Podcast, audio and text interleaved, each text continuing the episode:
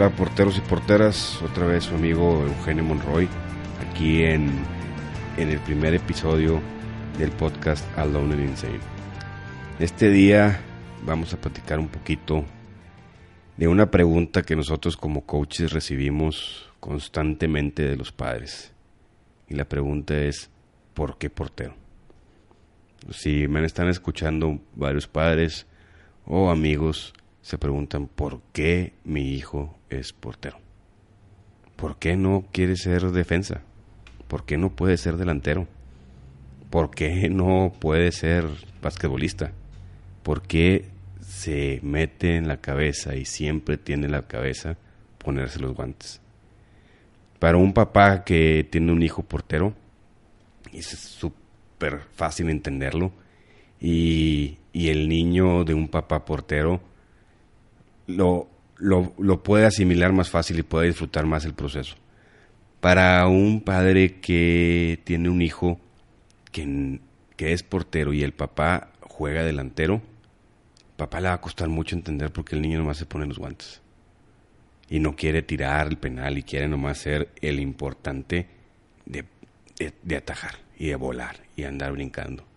Y otro tema importante también es el padre del eh, el padre que no sabe fútbol, que no le gusta el fútbol y entiende poco, pero su hijo sale portero.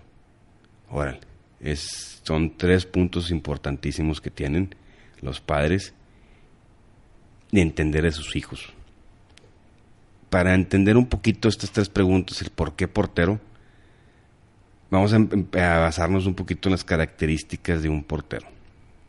¿sí? Un portero tiene algo muy diferente a las demás personas. Eh, nosotros en la academia decimos que somos, existen muchas personas, pero existen muy pocos porteros. La mentalidad de un niño o un adulto o un joven, portera o portero, es una, una persona que aguanta demasiado trabajo físico. Es una persona que está dispuesto a levantarse después de tener un trabajo físico demasiado exigente. Aguantar un nivel de dolor muy fuerte, muy, muy avanzado y de todas maneras todos lo podemos ver, un niño que le dieron un balonazo y llora y a la siguiente jugada ya está parado porque quiere seguir jugando. O hemos visto unos amigos nuestros que, que juegan con el dedo roto todo vendado y siguen jugando. O, a pesar de todo eso, que están jugando en el llano o en, unas canchas de concreto y el único loco que se avienta es el portero. Tenemos una mentalidad un poquito diferente en contra de todo lo normal, donde muchos piensan que es imposible hacer algo físicamente y un portero lo realiza. Una tajada fenomenal que muchos piensan cuando va a caer le, le, duele y tú ves que se levanta como si nada. Claro que le duele al portero, pero no está dentro de su DN, ADN quedarse tirado. Estos, porteros reciben críticas. los más chicos les cuesta mucho recibir estas críticas y a poderlos aguantar. Los critican y lloran, pero ya cuando va pasando el tiempo, los porteros tenemos algo como un caparazón que las críticas entran y salen a un jugador le puedes criticar muchísimas cosas y ese jugador tal vez llega y truena. Muy pocas veces podemos ver un portero que explota. Muy pocas veces. También la mayoría de los porteros vivimos una vida sin miedo. que es una vida sin miedo? Es una metodología, una, una comparación de la vida en la cancha de fútbol y la vida afuera.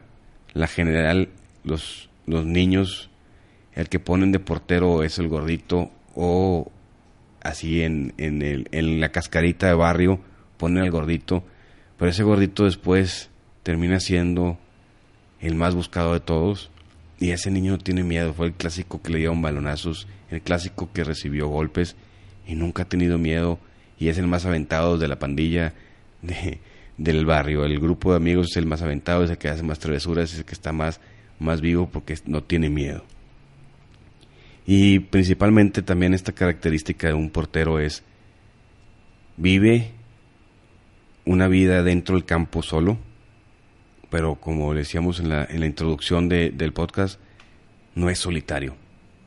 O sea, un portero, y la mayoría de los que me están escuchando, un portero es muy querido dentro de un equipo de fútbol. Si el portero no va al juego, todo el equipo está llorando. Es más, hasta lo invitan las, los tacos o las cervezas para que vaya.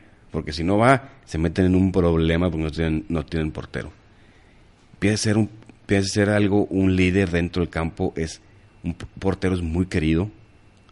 Dentro de un equipo de fútbol infantil, los niños pueden criticar mucho a su compañero de portero, pero cuando ese niño hace una tajada de último minuto, todos los niños lo adoran y lo hacen líder del equipo.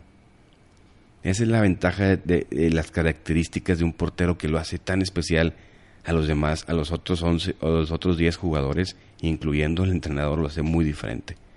Uno de los entrenadores más exitosos de, la historia han sido porteros. ¿Por qué? Porque dicen que tienen la, la visión de campo, tienen la madurez para poder ver más que los demás jugadores. Y con esto podemos tocar algo muy importante. Los porteros es el único jugador de fútbol que toca dos tipos de entrenamientos. Uno es el entrenamiento físico y uno es el mental. Los dos, en las corrientes nuevas como entrenadores a nivel mundial, se tiene que trabajar lo físico y lo físico se, se, se divide en dos. El portero tiene que ser muy bueno, con mucha exigencia, con los brazos, con atajadas, con salidas, con achiques, juego aéreo, eh, buenísimo con eso. Tiene que trabajar dentro de, de, lo físico un toque de balón esencial. Ya es un jugador extra. Requieren que juegue con los pies y deja unos pases que parezcan pases de gol. Lo exigen. El portero tiene que trabajar horas extras en gimnasio. Hay mucha gente de la vieja escuela que dice que el gimnasio hace lento al portero y no es cierto. Todos los profesionales actualmente hacen gimnasio. ¿Por qué? Porque eso el gimnasio lo hace de diferente manera en cuestiones para enfocarse a un portero. Y por último, por lo general, un jugador entrena sus horas de entrenamiento y gimnasio. Se va a su casa. Los porteros tenemos entrenamiento con los jugadores, tenemos gimnasio y después entrenamiento de porteros. Físicamente un portero se exige más constantemente. Y, lo, y el siguiente punto importante de entrenamiento es un mental. Un, un, ejercicio clásico de un portero, podemos decir, tira hacia un lado, se tiene que incorporar rápido y ataja al otro lado. Y el coach está gritando, levántate rápido, adelante, sigue la otra, dale, no pares, no pares. Y las frases que escuchas en un entrenamiento de porteros es no pares, dale, es puro impulso para continuar a pesar de todo, a pesar de que te rompes un dedo, a pesar de que te haya dolido el balonazo, tienes que parar, tienes que continuar. Tus errores son los más importantes dentro de un equipo de fútbol, en un juego de fútbol. Los errores de un portero marcan el marcador, vaya la redundancia, marca el marcador y la diferencia de ganar o perder. Entonces, si los, si los porteros no sabemos aceptar nuestros errores y salir adelante, podemos pasar años sin volver a jugar fútbol. No importa lo que hagas, por lo general, vamos a ser lo último visto. Entonces el portero tiene que trabajar dos cosas importantísimas. Físico, aguantar demasiado trabajo físico y aguantar y mantener una, una mentalidad ganadora, sobresaliente de errores. Comete un error, salgo adelante. No importa lo que hayas hecho, no hay tiempo para festejar, tienes que seguir. Cuando tú haces una tajada, el tiempo no para, tú tienes que continuar. ¿Sí? Es una mentalidad muy diferente. Con esto me meto un poquito ya en el tema de los padres y familiares o amigos de, los porteros. Ya vimos que la, característica del portero pues tiene mucha madurez, tiene mucho aguanta el miedo, aguanta las críticas, aguanta el dolor y tiene dos tipos de entrenamientos. Su personalidad, su forma de salir adelante es bien diferente. Y es regreso al tema de los padres y me dicen, ¿por qué, coach? ¿Por qué es portero no se, no se quita los guantes? Lo único que es ponerse los guantes. Mi palabra es, dejen al niño o al joven o al adulto ser portero. ¿Cuál es el, objetivo de todo esto? No, no, no tienen ni idea lo que el niño tiene o como papá tienen en su mano dentro del niño. Vamos a decir, el niño tiene una personalidad que está dispuesta a muchas cosas difíciles y los va a sobrepasar él solo. Los niños pierden, sus amigos lo critican porque perdieron por su culpa y el niño llora. Pero al siguiente día su, hijo trae los guantes puestos y quiere ir a entrenar. Papás, mamás, ¿qué le está diciendo? El niño va a madurar mucho más rápido que cualquier otra o cualquier otro niño va a tener que enfrentar las críticas de sus compañeros, va a tener que aguantar todo lo que le dicen, perder por su culpa, van a tener que salir adelante por su cuenta. Entonces, si ustedes ven a su hijo que todos los días se quiere poner los, los guantes, traten de motivarlo que siga haciendo en ese camino. La vida de un portero requiere muchos sacrificios, pero te da muchos beneficios en la vida a largo plazo. Si un niño de 7 años quiere ser portero, motívenlo. Un niño de 9 años quiere ser portero, motívenlo. La responsabilidad le llega mucho más antes que a sus, que sus compañeros normales de equipo. Tiene mucho más retos en la vida y lo hace mucho mejor a partir del tiempo. Por eso muchas personas quieren que su hijo llegue a madurar tan rápido como su compañero de equipo que es portero. Por lo general, los niños porteros son los que al principio lloran mucho y después lo ven frío, sin decir nada y aguantan el error, aguantan el, gol y empiezan a, aprender cómo es la vida, mucho más antes que otros.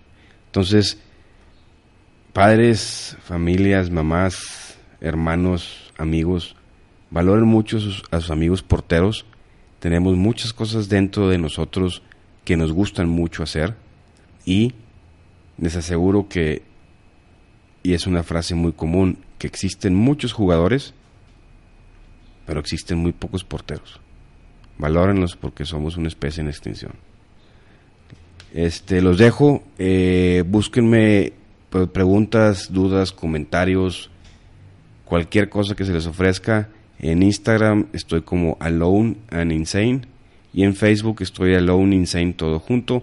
Por favor, búsquenme, háganme preguntas, avéntenme temas que quieran platicar.